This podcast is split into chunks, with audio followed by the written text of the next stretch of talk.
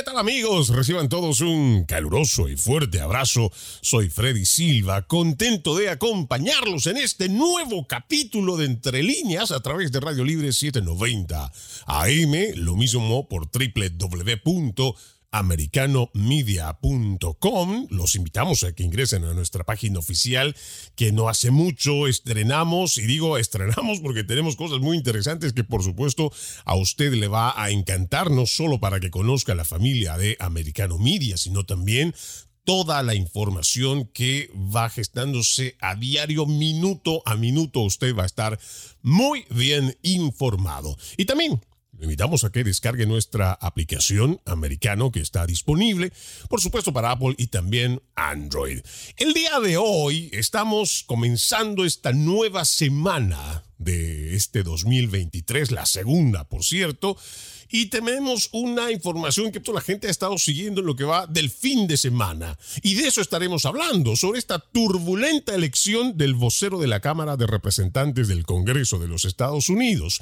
¿Cómo interpretar dicha elección? ¿Cuál es la influencia del presidente Donald Trump en esta votación? Pero más importante aún, cuál es la agenda que se debe cumplir o el mandato del electorado que puso a la nueva mayoría republicana en las recientes elecciones de medio término. Para hablar de esto, para analizarlo a lo largo del programa, tenemos como invitado a Alfonso Aguilar, Abogado, analista político, se desempeñó como director ejecutivo de la Asociación Latina por los Principios Conservadores. El presidente George W. Bush lo nombró a él como el primer jefe de la Oficina de Ciudadanía de los Estados Unidos y alentó la integración de los inmigrantes a la cultura cívica estadounidense. Es para nosotros un gusto tenerte nuevamente en Entre Líneas, Alfonso. Bienvenido.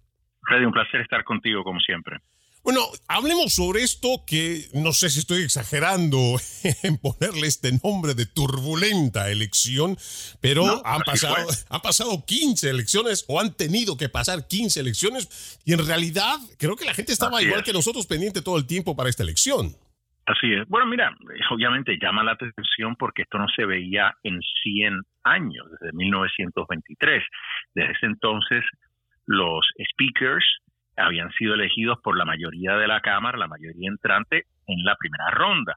Entonces yo reconozco que inicialmente fue, se vio feo políticamente, no favoreció al Partido Republicano, fue algo vergonzoso. O sea, McCarthy tenía que haber hecho el trabajo para llegar ahí y tener esos votos ya alineados en el primer voto, pero no los tenía y creo que, que eso tuvo su impacto político a corto plazo me hubiera gustado, como he dicho, que se hubiera dado esa elección en la primera ronda para que no se hubiera, no hubiéramos tenido este teatro, este drama. Pero, sin embargo, debo decir que al final, al final, lo que se logró creo que es importante y creo que es muy positivo. Los miembros conservadores negociaron con McCarthy y McCarthy eh, dio unas concesiones muy importantes que yo creo que van a mejorar el proceso legislativo. Eh, mira, primero que nada también tenemos que decir que esto sucede en una democracia. La democracia muchas veces es fea porque hay debate y a veces el debate es intenso y este debate ciertamente fue muy intenso hasta el final. Estaban poniendo presión a, los últimos republicanos conservadores que no sabían que no se, no se habían decidido todavía si votar por, por McCarthy o no, o votar presente para que pudiera tener los votos suficientes para, para ser electo pues no se sabía todavía, entonces ahí le estaban poniendo mucha presión, entonces hubo mucha tensión, está bien, esa es la democracia, y hay que contrastar eso con el otro lado, con el Partido Demócrata, donde no hay disenso, la gente dice, ah, mira, no hay disenso, hay unidad, eso no es unidad, es que cualquier demócrata que se queje o tome una postura diferente al liderato, le pasan el rolo por encima, le caen encima, y lo destruyen básicamente, lo aplastan, ahí no hay disenso, ahí hay que ajustarse a lo que diga el líder de la mayoría y ese ha sido el estilo, la estrategia de Nancy Pelosi. Nancy Pelosi no permitía disenso. Aquí ha habido deliberación, ha sido fea, pero mira, al final, al final creo que tenemos unas concesiones más muy importantes. ¿Y, cuál es la principal?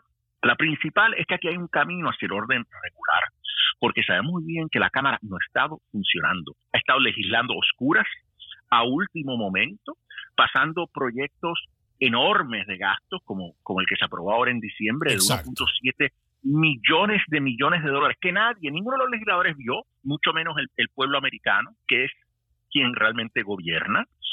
No vimos esos proyectos, que eran proyectos de gastos, pero en el que se incluyeron un sinnúmero de mandatos legislativos de los cuales no nos enteramos. O sea, se está legislando a través de procesos de asignación de fondos y eso no es como se estableció la Cámara de Representantes.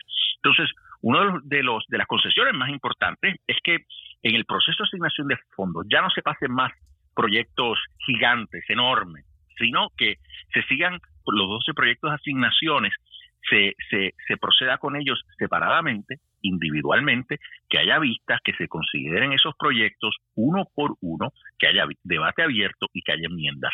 Eso es un orden regular, porque así nos enteramos, ¿verdad? Claro. que en la legislación y es que tiene que hay debate tiene que haber transparencia. Yo creo que parte por ahí. Y rescatando lo que tú dices, aparentemente pudo verse bochornoso porque se suponía que del 8 de noviembre, en lo que vienen las siguientes semanas, todo el mes de diciembre, tuvieron la oportunidad y además el tiempo suficiente como para sentarse en una mesa, no sé, una reunión, aunque sea virtual, hoy tenemos toda la tecnología para hacerlo y empezar a planificar, pero no. Y esta nueva camada, yo le llamo así, esta nueva camada de republicanos que viene con un mandato diferente, que además es un mandato, creo, específico, porque si somos bastante autocríticos, la gente de la derecha, los conservadores, tenemos que reconocer que la promesa de Donald Trump durante su gestión de quitar este fango, este establishment, pues no le dio tiempo porque también estuvo en medio de procesos constantes, no lo dejaron gobernar los demócratas, era proceso tras proceso y no hubo chance de realmente poder empezar a limpiar ese fango, ese lodo que embarra todo lo que significa el progreso de la democracia estadounidense. Eso por un lado, Alfonso, pero también ah, esto, esto que tú mencionas con respecto a lo de Nancy Pelosi y que trajo esta estructura socialista, porque esto viene de eh, repúblicas bananeras. Yo, mi país, esto se le llama rodillo político o rodillo partidista, que no importa si tú estás o no de acuerdo o tu región está o no de acuerdo tú eres funcional a tu partido independientemente de quienes te han elegido. Y eso tiene que acabarse porque esa no es la estructura y además esa no es la esencia política de los Estados Unidos. Nunca, nunca ha sido así. O sea, recuérdate que incluso los partidos no son mencionados en la Constitución de Estados Unidos. Los fundadores de la nación pensaban que, los partidos, las agrupaciones político-partidistas era algo vulgar. Ellos pensaban que como caballeros, como damas, en ese momento no había más en la legislatura, pero por lo menos como caballeros, ellos podían resolver los problemas del país, deliberando. El representante, el congresista representa a sus constituyentes en su distrito constitucional primero, no a su partido. Entonces, eso es muy importante. Entonces, ellos tienen que ver lo que quieren sus constituyentes y hay que reconocer que cada vez más el mensaje del pueblo americano es que ellos quieren un orden regular, que el proceso sea transparente, el pueblo americano gobierna a través de sus representantes. Entonces, ellos tienen que seguir un proceso transparente, que, que, la deliberación, el debate sea transparente para que el pueblo se entere qué es lo que sus representantes están haciendo. Pero eso no es lo que se estaba haciendo. Nancy Pelosi estaba gobernando imponiéndose con ayuda de quién? Con ayuda de cabilderos, de grandes cabilderos que representan a los grandes intereses.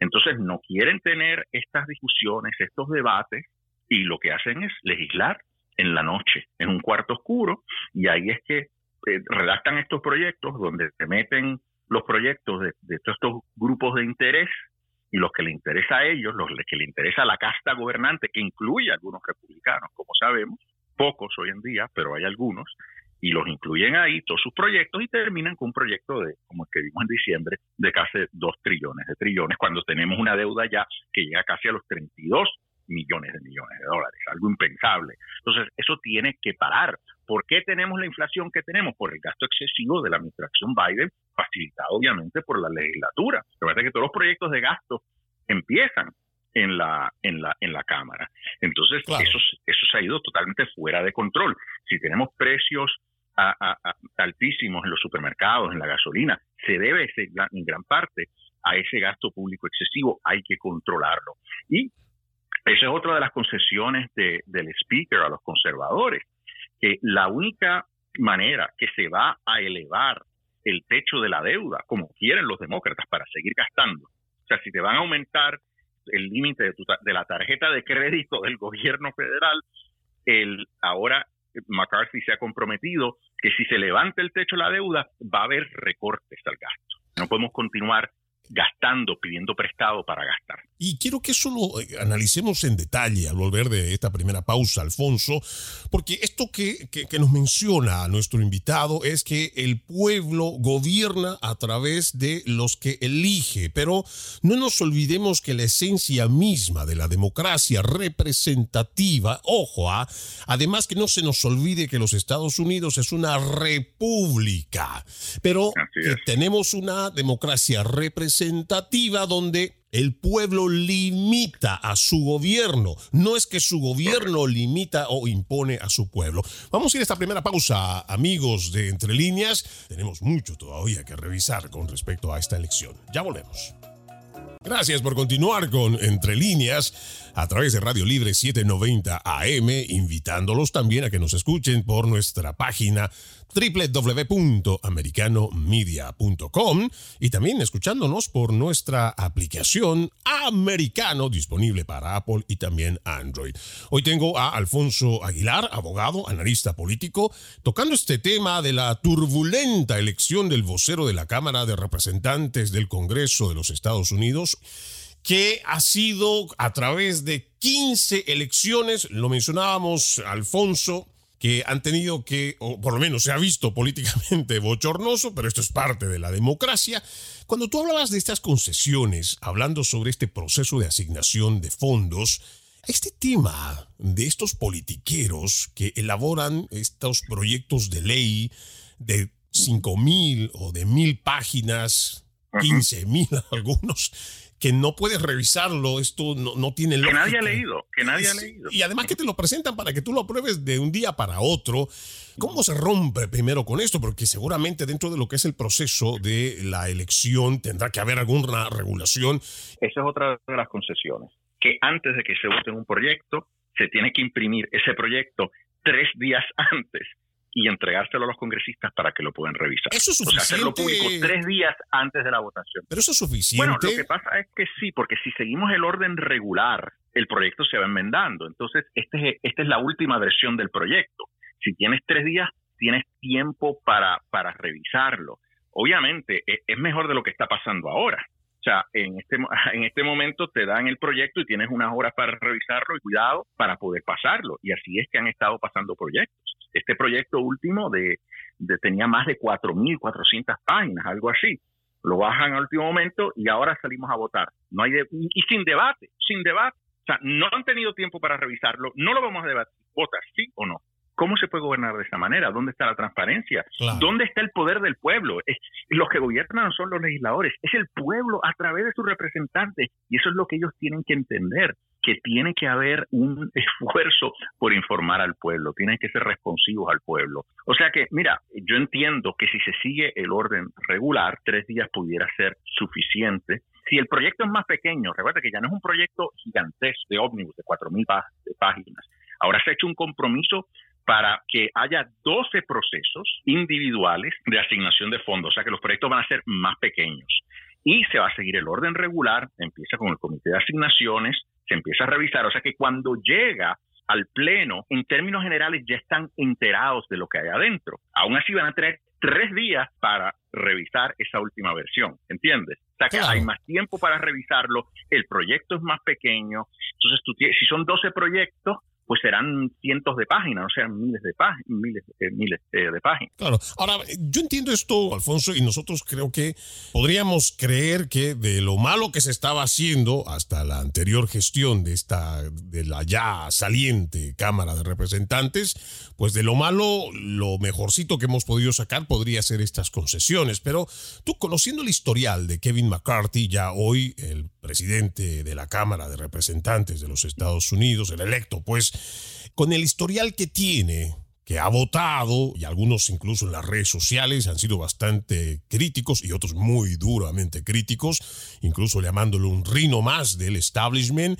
Realmente estas concesiones, en mi pueblo dicen, no sé, Alfonso, que el papel lo aguanta todo y muchas veces en política eh, el politiquero siempre va a ser politiquero y puede decir una cosa y al momento de entrar en función puede ser otra. ¿Tú cómo ves en el perfil de Kevin McCarthy como ahora el electo presidente de la Cámara Baja del Congreso de los Estados Unidos? ¿Crees que va a cumplir, va a llevar adelante estas concesiones? Bueno, es que no le queda otra eh, si quiere legislar, si quiere gobernar. Los republicanos tienen una mayoría muy pequeña. Entonces, él va a tener que trabajar con los conservadores sin lugar a dudas. Primero empecemos con estas concesiones. Estas concesiones llegaron a un acuerdo con McCarthy, están en el paquete propuesto de reglas, pero eso es lo primero que va a hacer la Cámara cuando se reúna ahora, cuando regresen de este fin de semana, es aprobar el proyecto de reglas. McCarthy, y eso es un primer reto para McCarthy. Vamos a ver si logra pasar este proyecto de reglas que contiene todas esas concesiones. Entendemos, ya hay un congresista republicano, González, Tony González, que dijo que, es más moderado, que ya no va a votar por el paquete, porque entiende que son concesiones demasiado grandes. Pueden perder un voto, pero entiendo que tienen los votos republicanos para poder pasar las reglas. Eso ya es un triunfo, porque llega a un acuerdo y logra que ese acuerdo se convierta en las reglas de la Cámara es un logro para McCarthy. Recuerda también que una de las concesiones de McCarthy es que ahora cualquier miembro del Congreso puede radicar, una moción de desalojo, una moción de no confianza en su liderato. O sea que si él no hace lo que cumplió, cualquiera puede decir, bueno, pues te radicamos una moción y, y, te vamos a tratar de remover. Entonces, él va a tener que cumplir. O sea, estas son concesiones. En las concesiones se incluyeron medidas para asegurar que McCarthy fuera con su, consecuente con lo prometido. Entonces, mira, yo, eh, como muchos, como conservador, realmente siempre he tenido mis dudas de McCarthy, hubiera preferido otro speaker, pero como yo siempre digo, la política es el arte de lo posible, ¿verdad? Entonces, yo creo que lo que se ha logrado es algo importante, no es el speaker ideal, pero hay unos mecanismos para asegurarnos de que él sea consecuente.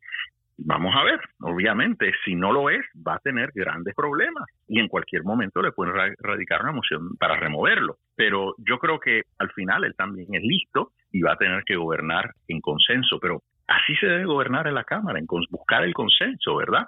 Por otra parte, los conservadores yo creo que se han dado cuenta de que si quieren ser eh, poder adelantar su agenda, necesitan más miembros conservadores. Y de hecho los hay más, por eso han podido ser tan efectivos en esta negociación, pero se necesita aún más miembros conservadores que estén dispuestos a, a defender la transparencia, la libertad y la democracia en la Cámara. Cuando Kevin McCarthy hace un anuncio público en Twitter, él dice que entre las primeras aprobaciones que él va a hacer es derogar precisamente este último paquete de financiación de tantos billones de dólares que igual pues fue aprobado entre gallos y medianoche y que tiene fondos que son realmente estratosféricos. Y parece que eh, la gente todavía no sé si es que el ciudadano estadounidense no se da cuenta o se da cuenta y no actúa o estaba tan atareado con las eh, actividades de fin de año que no logra despertar en el hecho de que mientras más crece el gobierno, más le van a sacar dinero de su bolsillo. Y en realidad, eh, o sea, no necesitamos de tener mucha ciencia de la NASA para darnos cuenta de que mientras más grande y eh, mientras más se expanda el gobierno, no solamente es más control, sino también significa sostener con más dinero. ¿Realmente tú crees que McCarthy ¿Logrará cumplir con esa promesa pública que hizo? una de las cosas que ha dicho es rescindir este, la asignación de fondos adicional al Servicio de Rentas Internas, al IRS, para contratar, eh, eh, ¿cuánto era? Más de 800 nuevos agentes de, más 80 mil. internas. Yo, yo, yo creo que francamente ya, ya, eso es imposible. No, la Cámara puede actuar, pero recuérdate que el Congreso está dividido, la Cámara está controlada por los republicanos, el Senado por los demócratas, o sea que cualquier cosa que pase la Cámara no va directo al... Eh, tiene varios frenos, el primer freno es el Senado, para que se convierta ley, tienen que llegar a un acuerdo con el Senado para que entonces llegue al, escritorio del presidente y ahí está el otro freno, que es el presidente, a ver si firma o no. O sea que yo creo que ya lo que se aprobó en el pasado quedó aprobado se puede hacer intentos simbólicos pero importantes. Yo creo que parte del rol de, la legislatura también de los representantes es asumir posturas, ¿verdad? Es decir, esto estuvo mal y vamos a decir estuvo mal, o sea que eso es importante. Pero yo creo que al final van a tener que enfocarse en el futuro y el futuro es eh, controlar el gasto. Ya otra de las concesiones es mantener los niveles de gasto a niveles del 2022, lo que significaría que no habría aumentos de gastos en programas domésticos y programas de, defensa también. Hay que controlar el gasto aquí. Entonces, eso no le gustará a algunos de los miembros republicanos más neoconservadores, ¿verdad? Que, que quieren continuar con el gasto militar.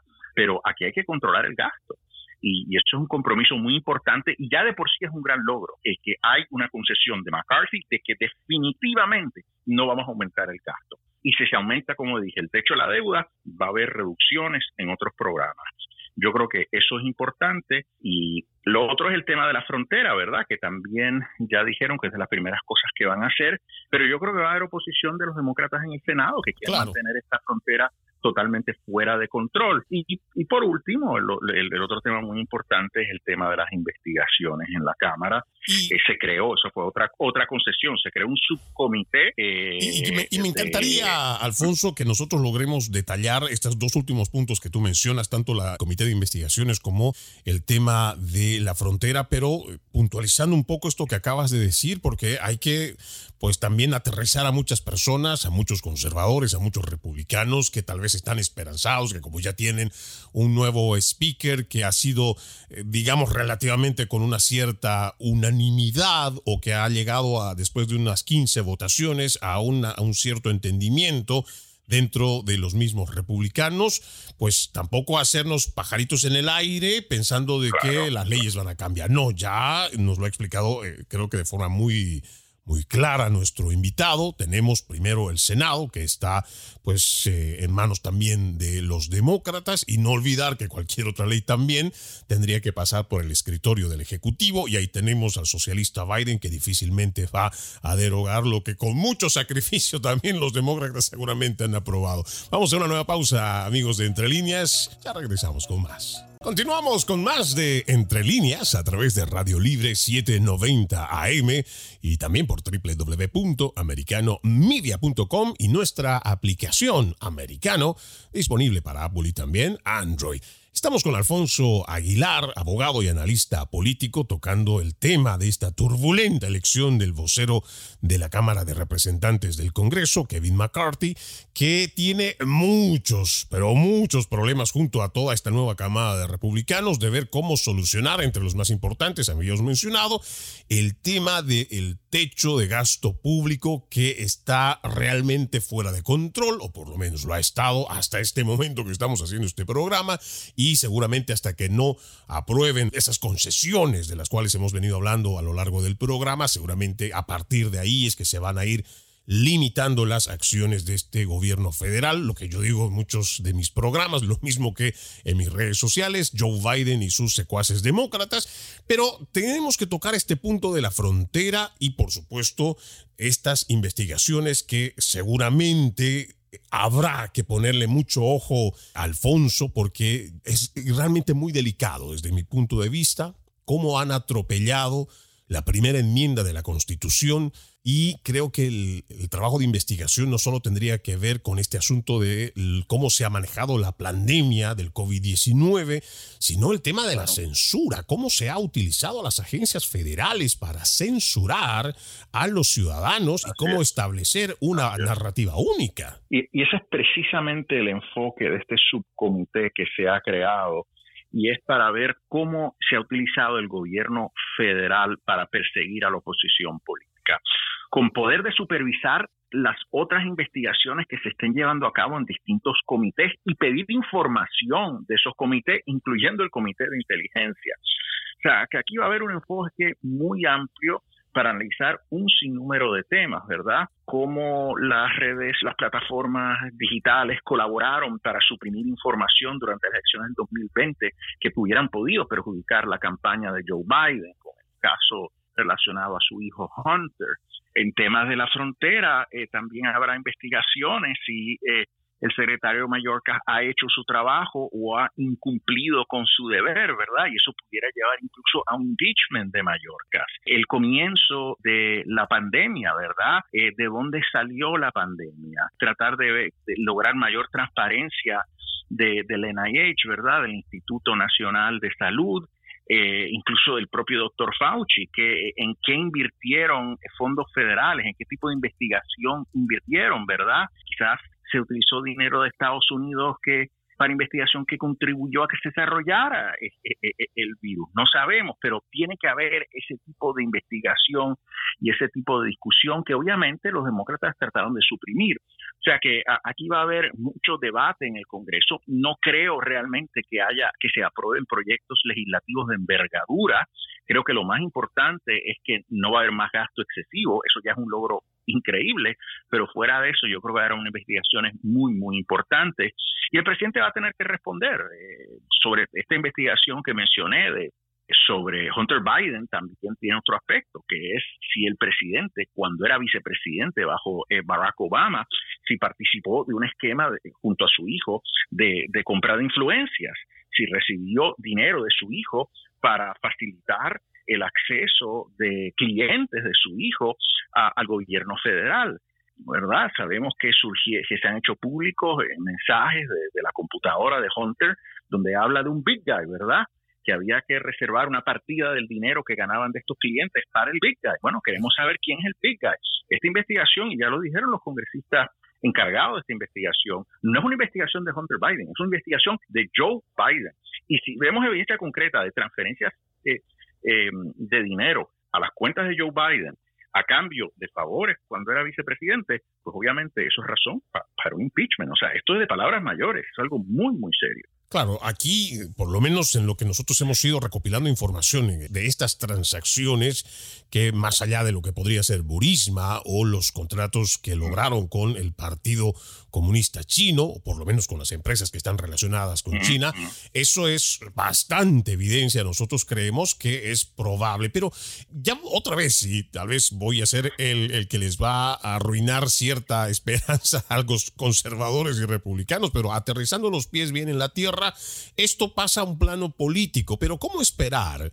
sabiendo que el Departamento de Justicia, quien es un brazo operativo más del Ejecutivo, porque es el Ejecutivo el que designa quién va a ser el que esté a la cabeza del Departamento de Justicia y del Departamento de Justicia, una de sus dependencias es el, el Buró Federal de Investigaciones, el FBI, y hemos visto cómo han utilizado más bien desde el gobierno a estos agentes federales, digamos, solo por mencionar uno, de, todo lo que tú has mencionado, yo solo voy a añadir que han utilizado a los agentes federales o a las agencias federales para catalogar a los padres que estaban enojados porque le estaban metiendo pornografía infantil en la currícula de sus hijos en las escuelas, fueron catalogados como terroristas domésticos. Bueno, ahí, ahí está, o sea, los van a llamar a testificar y si no, y van a tener que comparecer y van a tener que dar la cara. Recordemos también, muchas de estas investigaciones van a ser citados sin número de personas y si no comparecen, se les encontrará en desacato y el Congreso muy bien puede referir al propio Departamento de Justicia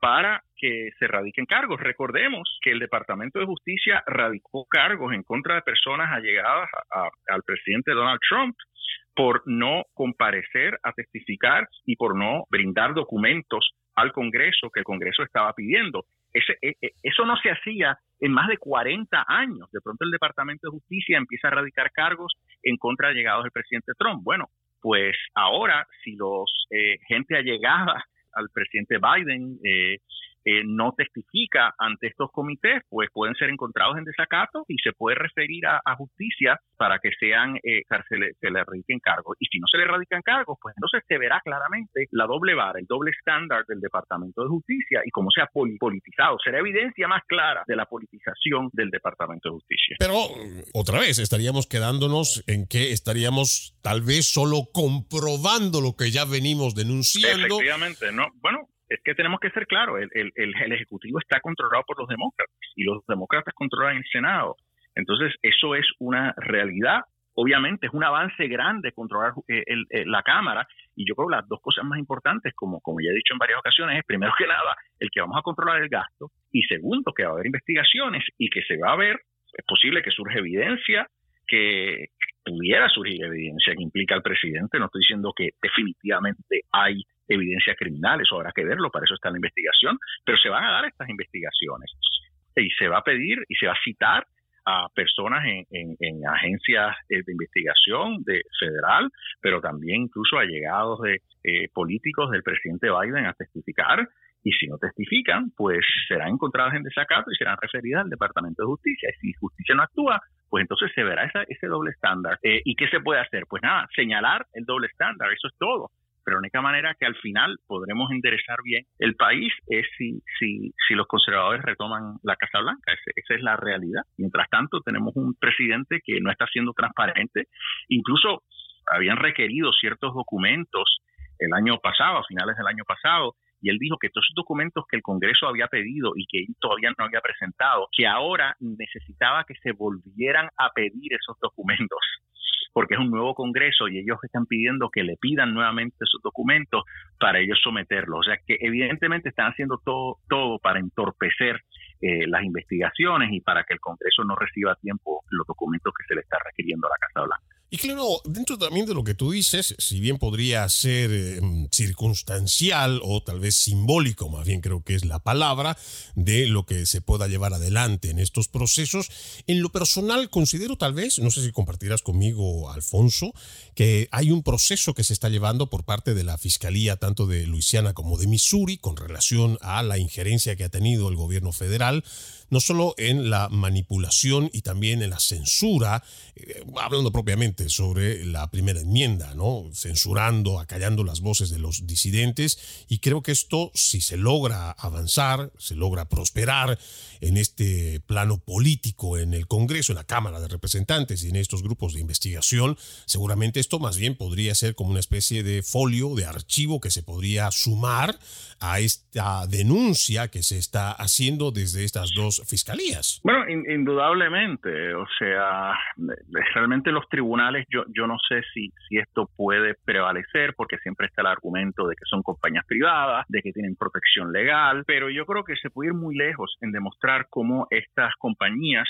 estas plataformas que, que no tienen competencia, que controlan básicamente la plaza pública, estaban censurando a voces mayormente conservadoras, a petición muchas veces del gobierno, de figuras demócratas o de, agencias de investigación como el FBI.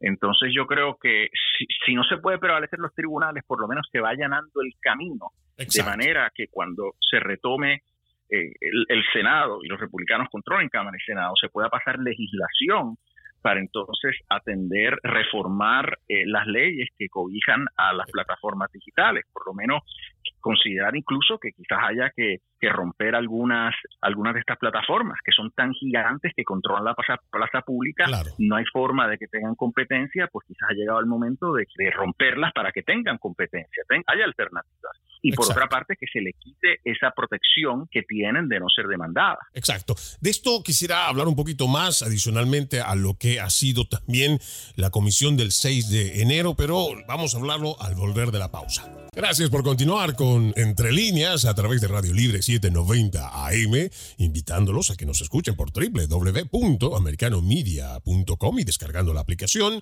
Americano disponible para Apple y también Android. Estamos con nuestro invitado hablando sobre la turbulenta elección del vocero de la Cámara de Representantes hoy Kevin McCarthy. Estamos con Alfonso Aguilar, abogado y analista político. Decíamos antes de irnos a la pausa. Alfonso, a mí me parece que este tema del 6 de enero, ya la comisión ha sellado este caso y a mí lo que me llama la atención es que hayan sellado la información para que se pueda poner a disposición del público dentro de 50 años. Y no sé cómo interpretar esto para que la gente lo entienda y además qué posibilidad tiene el nuevo speaker junto a los demás nuevos republicanos hacer ah. que esta, no sé si broma de mal gusto, pero algo tan descarado como esto pueda revertirse. Bueno, indudablemente es sospechoso. Lo que queremos es transparencia. Este comité supuestamente era para investigar, para traer a la luz del día toda la información que pudiera esclarecer lo que pasó ese día, que todos reconocemos que fue algo trágico, ¿verdad? Estas personas entraron al Congreso Eh, yo no creo que fue una insurrección ni un golpe de Estado. Ahí el, el, el, control del gobierno nunca estuvo en riesgo, pero sí fue un disturbio. Fue un disturbio público. Entraron eh, ilegalmente a, una, eh, a un edificio público y disrumpieron una, un procedimiento oficial. Trágico, feo, lo condenamos. Eh, ellos se supone que, aquí esclarecieran esto. No sé qué pasó. Ahora de pronto sellan estos documentos por 50 años. Da la impresión que están escondiendo algo. Fíjate que toda la evidencia que ellos hicieron pública fue eh, totalmente controlada, ¿verdad? Ellos, los congresistas en estas audiencias, seguían guiones. Cuando daban evidencia en video de pedazos de, de entrevistas que habían hecho distintas personas, siempre eran pedacitos, ¿verdad? Era todo muy coreografiado. Entonces, ¿cuál es el miedo de que se puedan ver todas las transcripciones? Obviamente, esto, es esto evidentemente es para esconder. Una comisión que supuestamente era para esclarecer. Claramente quieren esconder. La, la pregunta que haces yo creo que es la más importante, ¿verdad? ¿Puede una comisión de un Congreso anterior comprometer al Congreso siguiente? No estoy seguro. Tengo, honestamente, no estoy seguro. Eh, hay que ver. Yo, yo creo que no. O sea, no, creo que un Congreso pueda decir el próximo Congreso eh, tiene que seguir esta regla. Eh, un Congreso es soberano. Entonces, yo lo que creo es que tienen que revertir esa esa decisión. Me imagino que tendrán que tomar algún tipo de resolución para revertir la, decisión del, comité del 6 de enero. Pero yo creo que ellos lo hacen en autoridad de qué? Autoridad del Congreso pasado. El Congreso pasado no es más poderoso que el Congreso entrante, ¿no? O sea que el Congreso entrante puede revertir esa decisión. Es como una orden ejecutiva, ¿no? La orden ejecutiva de un presidente puede ser rescindida por un futuro presidente. Claro, porque cuando uno revisa, son 814 páginas que al igual, y tal vez la comparación es muy anacrónica y también alguno dirá que no tiene sentido, pero lo mismo que trató de hacer la empresa farmacéutica Pfizer, que trató de eh, a toda costa de que la información que se presentó para la aprobación de la vacuna pues se entregara en los próximos 50 años. Hay algo que seguramente no es transparente y que por algo querrás hacer que esto se averigüe en los próximos 50 años. Aquí la pregunta en el caso de Pfizer es, ¿cómo es que algo que se demoró en menos de 180 días para ser aprobado, supuestamente investigado por las autoridades federales, cómo es posible que ahora para poderlo conocer el público se vaya a tardar 50 años? Pero además, eh, desde un punto de vista muy personal y apoyando lo que tú has mencionado, porque de que sí hubo un ataque al Capitolio, sí de que se registraron estos disturbios, sí. Hubo una persona fallecida, sí. Esos hechos no los podemos borrar porque esos hechos son los reales que pasaron. Pero lo que se trató de... de personas que violaron la ley. Sí, pero de ahí a que hubo una insurrección, como nos quieren hacer creer desde la prensa progresista, eso no es cierto. Pero además también se quiere ocultar el hecho de que miles de estadounidenses que amparados en la primera enmienda, primero al derecho de congregarse libremente y segundo, de expresarse de que no estaban de acuerdo o tienen dudas, porque tampoco es antipatriota poner en duda el sistema electoral cuando piensas, cuando crees que pudo haber habido alguna irregularidad. y, no, estamos hablando de fraude, estamos hablando de irregularidades en el sistema electoral. Pero eso Hoy en día, como tú dices, se califica de desinformación y con eso prácticamente te quieren sellar la boca. Me van a quedar solamente dos minutos, eh, Alfonso. Quiero preguntarte, cuando estamos viendo este bipartidismo, que tal vez en otro hora, el pasado siglo, el menos de 30 años, eh, Alfonso, cuando se podía hablar de este bipartidismo que muchos hoy añoran, que extrañan, es posible hoy, teniendo una corriente socialista, porque los eh, demócratas quieren hacerse esta diferencia de los socialistas del, de, México para el sur o de Canadá, cuando en realidad es lo mismo. ¿Es posible hoy volver a pensar que trayendo ese bipartidismo de antes, realmente la Norteamérica de hoy va a poder encontrar y encaminar lo que antes era esa esencia del espíritu democrático estadounidense? ¿O es mejor de una vez pensar que ya eso no va a volver y lo que más bien necesitamos es una renovación de políticos? Mira, yo, creo que, que, sí, necesitamos una renovación y en cierto sentido ya está sucediendo. El mero hecho de que hayamos tenido a Donald Trump como presidente, alguien que se desempeñó de una manera totalmente diferente a los pasados presidentes, cambiando, las, fomentando cambios eh, enormes eh, a cómo se estaban haciendo las cosas, yo creo que eso es algo positivo y obviamente ha causado mucho desasosiego. ¿Por qué Trump causó tanto desasosiego? Claro, porque, porque puso en riesgo a los grandes intereses que siempre habían controlado a Washington. Entonces yo creo que, que sí, necesitamos una renovación, pero le estamos viendo, estamos viendo más miembros conservadores en la Cámara. Y cuando digo conservadores, eh, no son personas eh, retógradas, son personas que están defendiendo la libertad y la democracia, están en lo que se fundamenta este país. Eh, y, y, cuando hablamos de socialismo no estamos diciendo, porque siempre nos atacan de desinformación, yo no estoy diciendo que Biden quiera imponer un sistema tipo soviético, un marxismo clásico, pero se están dejando llevar por políticas de corte socialista y un marxismo cultural que significa eh, eh, eh, promover la agenda de género en las escuelas sin consultar con los padres, darle acceso a menores a, cirugías de cambio de sexo, incluso sin consultar con los padres, promover teorías de, confrontación racial en las escuelas, cuestionar la historia de este país diciendo que es un país racista e institucionalmente racista, pues mira, yo creo que los americanos no piensan de esa manera y por eso muchos están optando por votar por los conservadores. Lo hemos visto con el voto hispano. La gente se rasca la cabeza y, cabeza y dice, ¿por qué tantos hispanos están votando por el Partido Republicano? Bueno, porque están asustados por el Partido Demócrata. Exacto. Y yo creo que, que, estamos viendo que lo que pasa en países como Chile, por ejemplo, también está pasando aquí, ¿verdad? No quiere decir que nos vamos a convertir en Venezuela, pero quizás es, es, es, otra, otra forma de cooptar instituciones y limitar eh, derechos fundamentales, pero eso es lo que están buscando. Y nosotros queremos defender nuestro sistema y defender nuestra nación como la, como, como la conocemos. Entonces yo creo que tenemos que dar la batalla, yo creo que hay que renovar ese liderato. Yo soy un optimista, yo creo que este país, este, eh, creo en el pueblo americano, yo creo que podemos retomar nuestro país, pero hay que dar la batalla. Si no la damos, pues obviamente vamos a y eso solamente añadir, los conservadores no es que seamos retrógradas o que nos guste quedarnos en el lugar donde estamos, no, no, no, no. A diferencia del socialista o el marxista que busca revolución, no importa qué y con qué venga esa revolución y cambio, el conservador es un reformista, aquel que conserva lo bueno, lo puede mejorar y en base a los resultados puede seguir cambiando. Eso es la esencia de un conservador. Claro, es muy simplista lo que digo, pero, es claro, mira, ellos quieren que los tribunales legislen. Que los tribunales, en vez de dejarse llevar por la ley, el juez opine a base de su propia ideología, aprobando cosas que no están establecidas en una ley. Eh, eso es antidemocrático, eso le quita poder al pueblo, porque las leyes se, se, se, aprueban a través de los representantes del pueblo. Como dije con los padres, quieren dar la autoridad a los padres. O sea, estas son cosas reales que ellos le expliquen al pueblo si, si, cómo están defendiendo la libertad de los ciudadanos. Lo que están haciendo es limitar nuestras libertades. Y eso este, yo creo que eh, va en contra de, los principios de esta nación. Totalmente de acuerdo. Realmente podríamos estar otros programas y continuar horas hablando de esto. Yo te quedo muy agradecido. Alfonso Aguilar, abogado y analista político. Él se desempeñó como director ejecutivo de la Asociación Latina para los Principios Conservadores. Realmente es un lujo contar con tu presencia, experiencia y también con ese análisis. Alfonso, gracias por estar en Entre Líneas. Siempre un placer estar contigo. De esta forma ponemos punto final a este capítulo de Entre Líneas. Soy Freddy Silva. Los invito a continuar con la programación de Radio Libre 790 AM y Americano Media. Permiso.